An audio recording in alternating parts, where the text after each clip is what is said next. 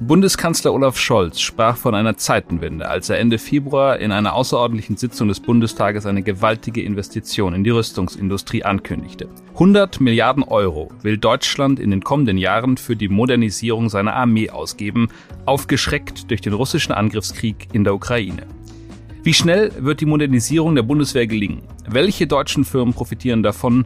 Diese Fragen versuchen wir heute zu klären. Und natürlich geht es auch um eine Frage, die für alle Anleger in diesen Zeiten interessant ist. Könnte es sein, dass Rüstungsaktien nun eine Neubewertung erfahren und in Zukunft als nachhaltige Art der Geldanlage gelten? Und damit herzlich willkommen zu einer neuen Folge des FAZ-Podcast Finanzen und Immobilien. Mein Name ist Dennis Kremer.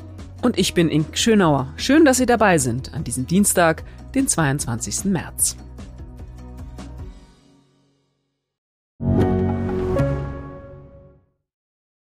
Viele von euch haben bestimmt schon für ihre Zukunft vorgesorgt. Und das ist auch gut so.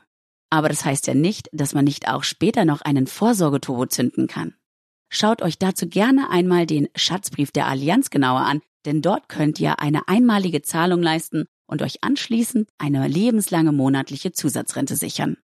Alle Infos findet ihr auf allianz.de slash dein Leben.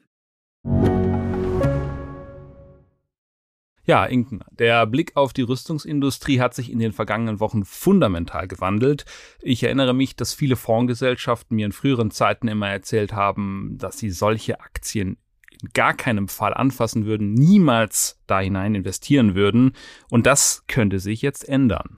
Ja, ich finde das auch eine echt interessante Entwicklung. Also man hat ja so ein bisschen das Gefühl, diese Rüstungsaktien sind so fast über Nacht so zu den von den Schmuddelkindern mhm. hin zu den plötzlich neuen Stars irgendwie im Depot geworden. Ich meine, ne, wenn man sich mal so eine Rheinmetall-Aktie ja. zum Beispiel anguckt, das ist ja wirklich irre, äh, wie sich das entwickelt hat. Man muss auch so insgesamt sagen, dieses Thema ist echt zumindest mal diskussionswürdig. Denn ich meine, Zeitenwende hin oder her, klar ist, Waffen können töten. Das lässt sich nun mal einfach überhaupt nicht wegdiskutieren. Dafür sind sie ja in vielen Fällen leider auch da. Aber, und das war immer schon mhm. ja aber auch Teil der Diskussion. Waffen können eben auch dazu dienen, die Demokratie und die Freiheit eines Landes zu verteidigen. Deswegen haben ja oft die Rüstungshersteller sich auch so vehement dagegen gewehrt, immer so in dieser Schmuddelecke irgendwie zu sein. Also insofern, ja, da ist, da ist ganz viel, ganz viel in Bewegung. Genau. Und es geht vor allen Dingen auch um einen etwas komplizierten Begriff, die Taxonomie, das, äh, über den jetzt neu diskutiert wird. Das sind im Prinzip Vorgaben der Europäischen Union, welche Geldanlagen als nachhaltig zu betrachten sind und welche nicht. Und Rüstungsaktien waren da nicht dabei. Und auch da muss man jetzt sagen, das könnte sich jetzt ändern angesichts der aktuellen Diskussion. Ja, ich finde das sehr spannend zu sehen, wie das äh, wirklich ausgeht. Und ich meine, das Tragische an der Geschichte ist ja, ich meine, wie lange diskutieren wir jetzt schon über dieses mhm. Thema Taxonomie? Jetzt hat man sich da auf was festgelegt. Jetzt muss man vielleicht sogar bei den Rüstungsherstellern, aber übrigens auch insgesamt wirklich dieses Paket auch mal nochmal wieder neu aufschnüren. Ich meine, wenn die Bundesrepublik Deutschland ankündigt, so viel Geld in Rüstung zu investieren, dann wird es auf jeden Fall schwierig, die Hersteller gleichzeitig von so einer staatlichen Seite, und das ist ja die Taxonomie im, im Prinzip, weil es ja von der EU-Kommission dann kommt, gewissermaßen zu verdammen, indem man sie von der Taxonomie ausschließt. Also das ist so ein bisschen Quadratur des Kreises. Absolut, es ist irgendwie in sich auch nicht ganz schlüssig. Wer jetzt so als Anleger, sagen wir mal, ganz nüchtern auf äh, Rüstungsaktien schaut, der erkennt natürlich enorme Chancen. Wie immer waren die Märkte da auch schon sehr schnell. Die Kurse notieren Aktien auf Rekordhoch und sicherlich nicht ganz ohne Grund, denn es ist einfach sehr schwierig, einfach mal einen Rüstungskonzern aufzubauen. Das sind eigentlich Unternehmen, die keine starke Konkurrenz haben. Natürlich muss man gleichzeitig auch beachten, dass sie einen großen Nachteil haben. Sie sind schon sehr stark vom Staat abhängig. Wenn der seine Meinung ändert oder wenn doch die Rüstung kein Thema mehr ist, dann würde man sagen, leiden diese Aktien, wenn man das in dem Zusammenhang überhaupt so sagen kann. Auf jeden Fall wollen wir das alles besprechen mit einem ausgewiesenen Fachmann für solche Fragen, mit Ulrich Friese aus unserer Wirtschaftsredaktion. Bei mir ist heute unser Rüstungsfachmann Ulrich Friese. Uli, schön, dass du heute bei uns im Podcast bist. Ja, hallo, ich freue mich auch. Ja, sag doch mal, wie überraschend war das für dich, als äh, Bundeskanzler Olaf Scholz Ende Februar eine Zeitenwende angekündigt hat und sagte, jetzt müssten 100 Milliarden Euro in die Rüstungsindustrie in Deutschland investiert werden? Naja, überraschend war das für mich genauso wie für alle anderen auch. Damit hätte niemand gerechnet. Also schon gar nicht, also die Ankündigung an sich, aber auch den Betrag, um den es da geht. Ich weiß nur noch, ich sag mal, vor, vor ein paar Wochen oder Monaten ist man davon ausgegangen, dass der deutsche Rüstungsetat sein vereinbartes Ziel von zwei Prozent vom Bruttoinlandsprodukt 2035 erreichen wird. Mhm. Und wenn man denkt, nach Scholz Ankündigung wird dieses Ziel jetzt schon in diesem Jahr erreicht, ähm, also dann weiß man eigentlich, was für ein Paukenschlag das war. Er hat damit einen Schlag eigentlich, ja, also eigentlich komplett die Welt verändert. Hier mhm. in Deutschland zumindest und was die Rüstungsindustrie angeht. Mhm.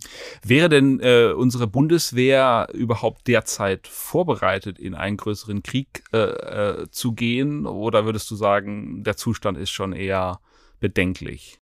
Also da kann ich mich nur dem Urteil auch anschließen, den ja die einschlägigen Militärexperten geäußert haben. Ähm, nee, sie ist natürlich nicht einsatzbereit und ähm, das hängt damit zusammen, dass der Zustand, also äh, bestimmte äh, Waffengattungen wurden abgeschafft. Also ich sag mal Flugabwehr, äh, sowas gibt's halt nicht mehr. Das wurde komplett gestrichen. Äh, andere, äh, anderes Waffengerät, Panzer sind eigentlich nur beschränkt einsatzfähig, äh, weil Ersatzteile nicht da sind, weil die Wartung durchgeführt wird.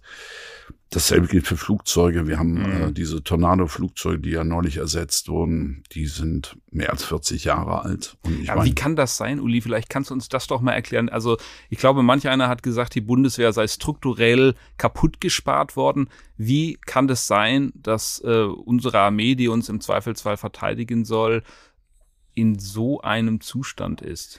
Naja, wie gesagt, das kommt, äh, das kommt wirklich nicht überraschend, dass dieser Zustand so ist, wie er ist, nämlich desolat. Weil, äh, ich meine, die Bundeswehr hat im Bewusstsein der Bevölkerung eigentlich bisher keine Rolle gespielt. Mhm. Ich meine, wir reden jetzt von einer neuen Situation, die vier Wochen alt ist. Ich sag mal, vor zwei Monaten Bundeswehr, ich weiß nicht, wem mhm. das auf der Straße was gesagt hätte. Das halt, auf der einen Seite hat es damit zu tun, dass wir die Wehrpflicht ähm, einmal abgeschafft haben. Also ich, ich bin, oder äh, formal ist es nur ausgesetzt. Mhm aber äh, sowas wie Wehrpflicht gibt schon seit Jahrzehnten nicht mehr. Ähm, das heißt, äh, das ganze Bewusstsein, irgendwie Wehrdienst in dem Sinne zu leisten oder für was so eine Bundeswehr eigentlich gut ist, das war bisher eigentlich kein Thema. Ich meine, das war nie ein Gegenstand der öffentlichen Debatte. Woher soll das kommen? Und jetzt äh, wird halt innerhalb von vier Wochen der Schalter umgelegt und dann merkt man auf einmal, was man da alles verschlafen hat. Ja. Würdest du sagen, es gibt irgendwie einen äh, Schuldigen dafür? Kann man irgendwie äh, irgendjemand benennen oder ist das einfach strukturell tatsächlich gewesen? Nein, ich meine, wenn, wenn man äh, seit, seit Ende des Kalten Krieges, also Ende der 80er Jahre, hat man irgendwie gedacht, so große Eskalationen, wie sie jetzt passieren, gibt's eigentlich nicht mehr. Der Kalte Krieg ist vorbei. Insofern können wir eigentlich auch die Bundeswehr eindampfen auf ein Mindestmaß. Ähm, ja, wie sich jetzt herausstellt, äh, war das natürlich ein Fehler. Ähm, das haben andere Länder natürlich in dieser Kassenform nicht gemacht. Frankreich und Großbritannien mhm. haben regelmäßig investiert. Die haben auch ihr 2%-Ziel äh, natürlich erreicht. Und bei Deutschland, ja, da gab's äh, andere Etatzwänge, die wichtiger waren. Und im Zweifelsfall konnte man eigentlich bei der Bundeswehr immer gucken, ähm, dass man da noch ein bisschen was einspart. Mhm. Also die Verteidigungsminister haben da natürlich jetzt irgendwie nicht gerade ein optimales Umfeld gehabt. Mhm. Diese Verwahrlosung hat dazu geführt, dass man natürlich nicht darauf geachtet hat, dass die Mittel, die bisher eingesetzt wurden, effizient äh, äh verwendet wurden. Also ich sag mal, vom, vom Rüstungsetat sind über 50 Prozent ging regelmäßig für Personalkosten drauf. Mhm. Dann blieb da noch ein weiterer Betrag, ähm, ich sag mal, äh, prozentual gesehen, sagen wir von 10, 20 Prozent für Instandsetzung, Wartung. Und die restlichen äh, 20 Prozent äh, von diesen 50 Milliarden, die wir bisher als, als äh, Verteidigungsetat hatten, die sind letztendlich dann für Neuanschaffungen mhm, draufgegangen. Mhm. Bloß das ist auf Dauer natürlich nicht ähm, äh, nicht äh, äh, werttauglich oder oder äh, äh, es wert gewesen. Äh, und insofern musste man irgendwie eine Entscheidung äh, herbeiführen, die sagt, also entweder machen wir es richtig oder gar ja. nicht. Vielleicht kannst du noch einmal erklären, bei all dem spielt, glaube ich, das Beschaffungsamt in Koblenz auch eine eher schwierige Rolle. Ähm, viele sagen, die arbeiten nicht so, wie man sich das eigentlich äh, äh, vorstellen äh, sollte. Die sind also für den Einkauf im Prinzip zuständig äh, von Waffen und Material und Ausrüstung. Was läuft da schief? Ja, also das gehört zu diesen genannten Ineffizienzen. Also dass sich ähm, ein eine, eine Bundesverteidigungsministerium eine eigene Beschaffungsbehörde leistet, die sitzt in Koblenz, die hat allein 12.000 Mitarbeiter, ähm, die sich eigentlich um nichts anderes kümmern als um den Einkauf, ich sag mal, von äh, Unterhosen, Schutzwesten bis zum Kampfpanzer. Also ja, Tatsache ist, von dem Geld, was man da äh, äh, bisher aufgewendet hat, ist halt nur ein Bruchteil in, in Beschaffung und in echte äh, Einkäufe von Wehrmaterial gelandet. Jetzt kann man sagen, wo ist dieses ganze Geld versickert? Ich würde sagen, in einen bürokratischen Apparat. Mhm. Die Beschaffungsbehörde, die da in Koblenz sitzt, ist der eine Teil. Der andere ist, äh, dass natürlich sämtliche Rüstungseinkäufe, die also über eine Wertgrenze von 25 Millionen äh, gehen, 25 Millionen Euro, die müssen natürlich auch von von, von, von äh, Berlin abgesegnet mhm. werden. Das heißt, sie sind zustimmungspflichtig. Und äh, insofern, man kann sich vorstellen, was das für einen bürokratischen Aufwand erfordert. Das heißt, von der Länge her, also ich meine, termingerecht wurde da wenig äh, geliefert. Mhm. Und auf der anderen Seite ist halt eine Menge Geld für, für, ja, für Leute, äh, für Beschäftigung, für Personal draufgegangen, die sich mit diesen bürokratischen Prozessen äh, beschäftigen. Das kann nicht gut gehen. Ja, das klingt nach sehr schlechter Organisation auch. Ähm, es gibt ja einen Beispielfall aus der jüngeren Vergangenheit, wo man auch sieht, woran es auch noch gehakt hat. Äh, ich nenne nur das Stichwort G36, ein Gewehr, mit dem die Bundeswehr neu ausgerüstet werden sollte. Was hat da nicht funktioniert? Ja, äh, also ich meine, die klare, neutrale, objektive Antwort wird es in dem Fall natürlich nicht geben. Äh, mhm. Typisch ist bei solchen Prozessen, äh, dass beide Seiten, sprich der Einkäufer, also das Militär und der Hersteller, in dem Falle äh, der Ausrüster Heckler und Koch, sich da gegenseitig die Schuld zuschieben, wer mhm. da was äh, mhm. falsch gemacht hat. Also das heißt, die Vorgaben der Militärs waren so, dass der Hersteller entsprechend darauf reagiert hat. Als er dann sein Produkt zur Verfügung gestellt hat, haben die Militärs es getestet und gesagt, die Abweichungen von dem, was wir gefordert haben, sind zu groß, da müsst ihr nachbessern. Dann geht's bei solchen Nachbesserungen darum, wer zahlt die Kosten für solche mhm. Nachbesserungen. Mhm. All das hat eigentlich nie funktioniert. Also der Bedarf und die Ansprüche der Militärs sind immer riesig groß. Mhm dann wird irgendwas vereinbart. Im Nachhinein kommt dann irgendjemand auf die Idee, ach, das, was wir vereinbart haben, müsste in den und den Punkt noch nachgebessert werden. Ja, und das zieht halt Zeitverzug und ja. äh, einen größeren Etat nach sich. Mhm. Und so ist das Ping-Pong-Spiel dann halt zwischen Herstellern und, und Beschaffern halt meistens das, äh, dass man sich dann auf irgendwas einigt oder. Klingt ein bisschen nach einem, nach einem, nach einem Trauerspiel fast. Also wenn man sich die Bedeutung von der äh, Bundeswehr nochmal vergegenwärtigt, die sie jetzt auf jeden Fall hat. Aber lass uns ein bisschen nach vorne blicken. Ähm, welche deutschen Firmen werden denn äh, besonders profitieren von dieser Ankündigung? Kannst du da ein, zwei Namen nennen und auch sagen, was die dann für Deutschland produzieren werden? Naja, ähm, also sagen wir mal, im Vergleich muss man erstmal sagen, die deutschen Rüstungshersteller sind natürlich im Vergleich zu den europäischen oder insbesondere zu den amerikanischen Konkurrenten äh, relativ klein. Mhm. Das hat eben auch damit zu tun, wenn man halt die, äh, die Ausrüstung oder den Ausrüstungsbedarf der Bundeswehr relativ klein gehalten hat, sind natürlich auch die Hersteller, die sowas herstellen, werden natürlich auch nicht große ja. Kapazitäten vorhalten. Aber ich sag mal, wenn man jetzt hier in Deutschland den Größenvergleich wagt, dann äh, ist es Rheinmetall, die auch mhm. börsennotiert äh, sind. Düsseldorf, ne? Das ist ja. einer der größten Ausrüster der Bundeswehr. Die machen Panzer, also die sind Zulieferer für den Kampfpanzer Leopard, die machen äh, Puma, Boxster, die liefern Munition. Also all das, was jetzt unmittelbar für die Bundeswehr auch benötigt wird, gerade mhm. im Hinblick auf den Ukraine-Krieg. Also das ist so einer der Ausrüster. Wir haben Kraus Maffei Wegmann in München. Die sind mittlerweile zusammengeschlossen mit dem ähm, französischen Panzerhersteller Nexter. Mhm. Äh, das ist also, wenn man so will, nach dem Vorbild von Airbus ein deutsch-französisches Unternehmen, mhm. was momentan noch Leopard hier in Deutschland herstellt, aber an dem Nachfolger schon arbeitet, mhm, mhm. der in 10, 15 Jahren ähm, drankommt. Äh, dann haben wir ähm, äh, in, in Nürnberg Deal, äh, äh, das ist, äh, glaube ich, ein familiengeführtes mhm. Unternehmen. Die wenigsten sind börsennotiert im Gegensatz mhm. zum amerikanischen mhm. oder englischen. Börsennotiert sind, glaube ich, ähm, Rheinmetall, äh, Hensoldt. Hensoldt, ja. Genau. Hensoldt ist eine Abspaltung von Airbus ähm, äh, gewesen und äh, ist aber als eigenständiges Unternehmen etabliert, macht Bordelektronik also Radarüberwachung, also all die elektronischen Systeme, die ähm, halt auch für ja eine moderne Kriegsführung äh, wichtig sind. Und mhm. das sind Hensoldt und Rheinmetall, die beiden börsennotierten Unternehmen, die auch entsprechend profitiert haben. Ne? Spielt das für Thyssen noch eine Rolle eigentlich? Ja, ThyssenKrupp hat natürlich mit der äh, ThyssenKrupp Marine Systems noch eine eigene, eigenständige, eigenständigen Geschäftsbereich, der sich mit der äh, Herstellung von U-Booten und, und äh, normalen äh, Zerstören für die Marine beschäftigt. Aber ich sag mal, da sind jetzt, außer für die Marine, wo aktuell ein neuer Vertrag läuft, zur Ausrüstung eines neuen äh, Zerstörerschiffs, sind weitgehend die U-Boot-Aufträge im Ausland verteilt. Mm, also okay. da ist jetzt, glaube ich, in, in Deutschland nicht so viel neu vergeben worden. Äh, das ist halt die Frage, ob das jetzt mit diesem neuen Etat sich ändern wird. Mhm. Ähm, die Börse hat interessanterweise natürlich sofort darauf reagiert. Also die beiden genannten Unternehmen äh, Hensoldt und Rheinmetall, äh, die Kurse notieren auf einem Rekordwert.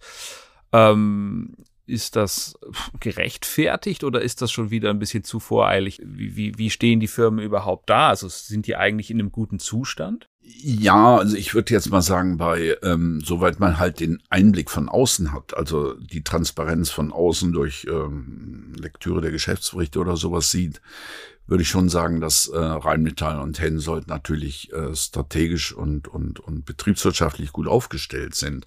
Aber es sind halt natürlich eben die kleineren Kapazitäten gewesen, auf die man sich bisher eingestellt hat. Mhm. Rheinmetall hatte ja nach Verkündung des 900 Milliarden ähm, äh, Etats äh, glaube ich, nichts Besseres zu tun, als zu sagen, 42 Milliarden äh, können wir davon abdecken. Mhm. Aber ich muss ganz ehrlich sagen, also wenn man sagt, an der Börse werden Zukunftserwartungen eingepreist, dann ist es natürlich so, das Schlüsselproblem der Bundeswehr ist, man kann momentan den Etat erhöhen, wie man möchte.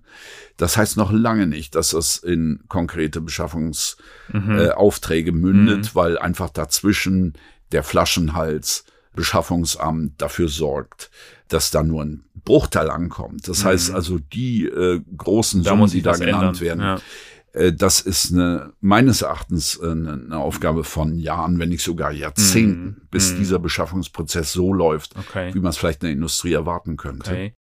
Bedeutet auch, äh, vielleicht könnten noch stärker amerikanische Unternehmen von der ganzen Sache profitieren oder haben die das gleiche Problem mit dem Flaschenhals?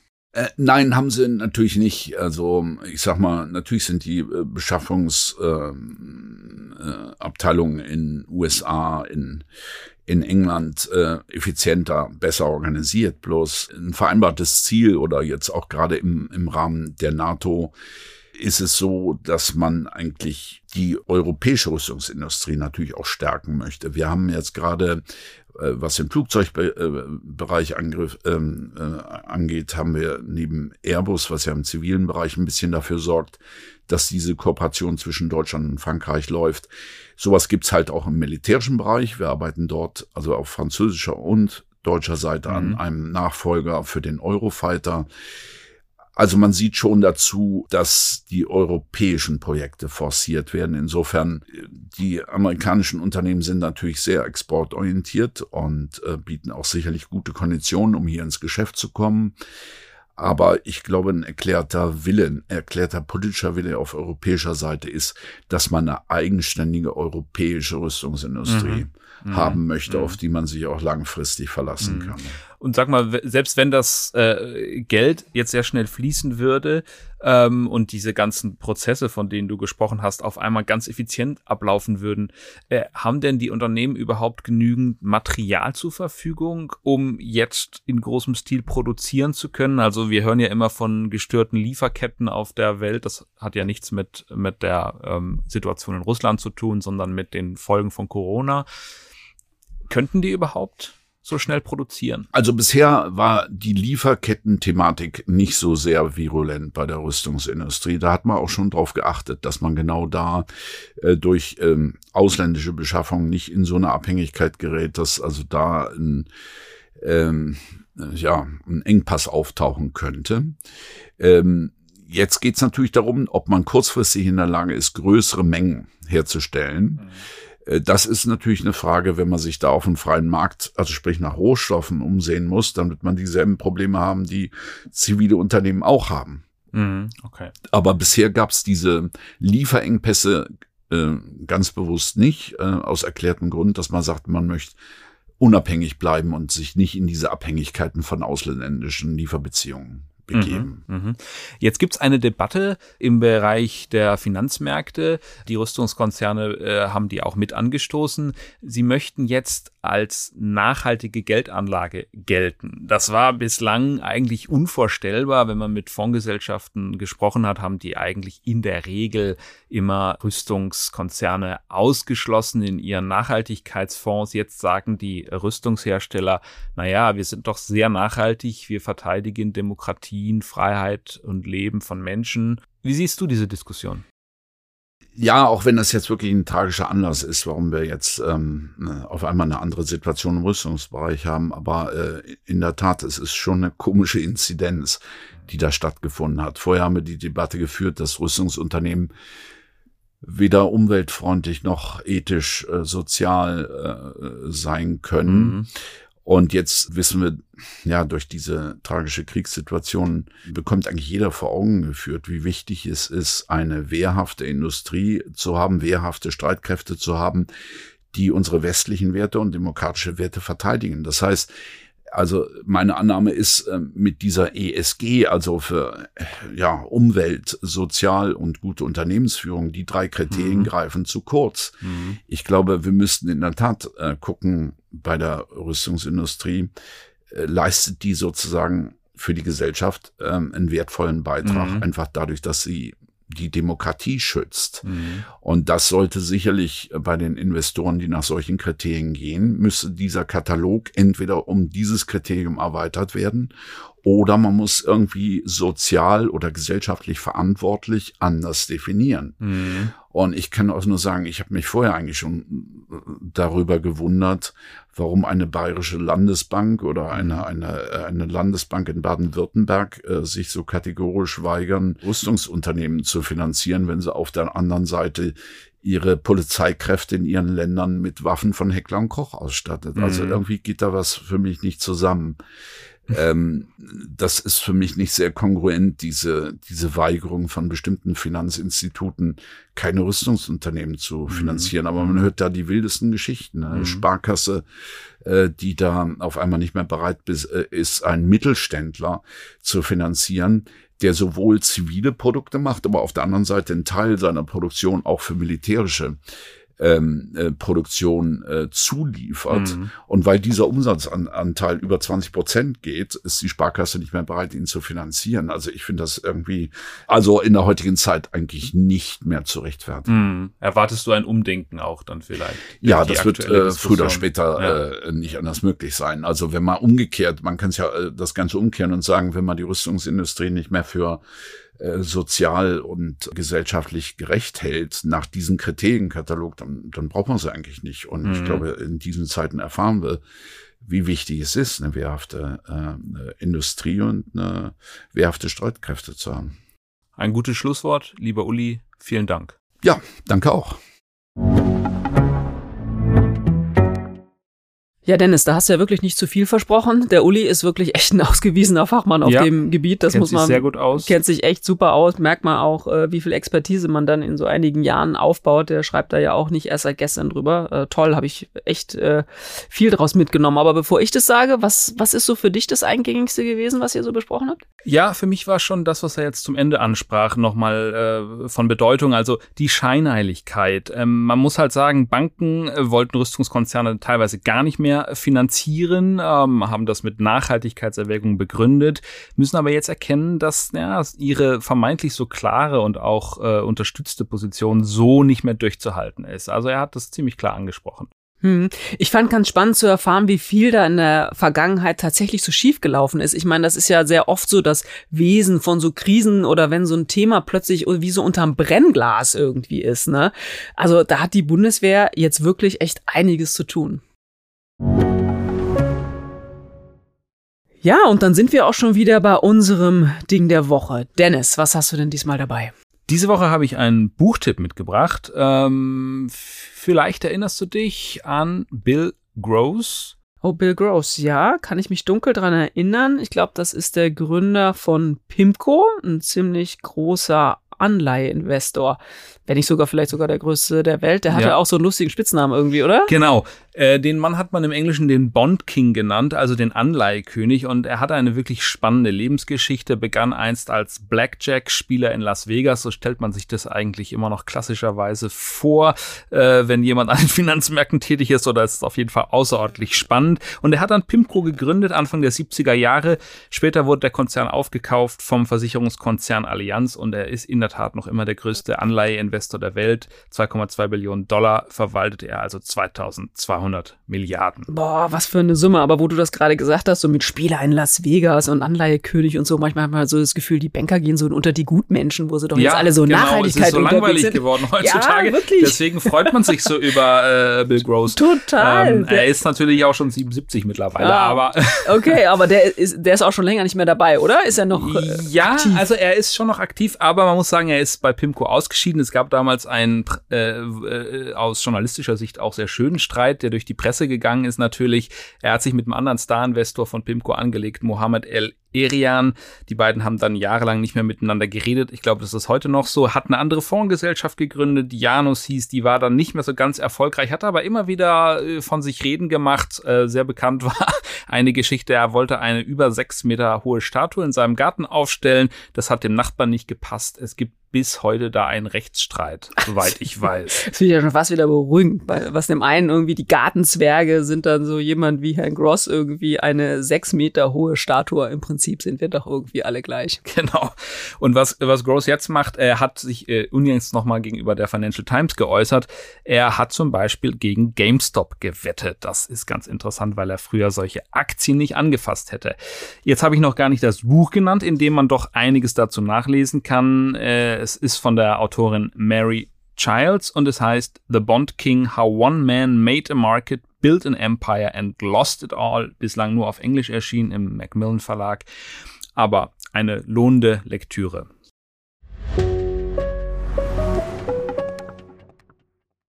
Und das war's auch schon wieder mit unserer dieswöchigen Folge des FAZ Podcast Finanzen und Immobilien. Wenn Sie Fragen haben, Themenwünsche oder andere Anregungen, schicken Sie uns eine E-Mail an podcast.faz.de oder schreiben Sie uns auf unseren Social Media Kanälen. Wir freuen uns, wenn Sie uns abonnieren und wenn Sie uns weiterempfehlen.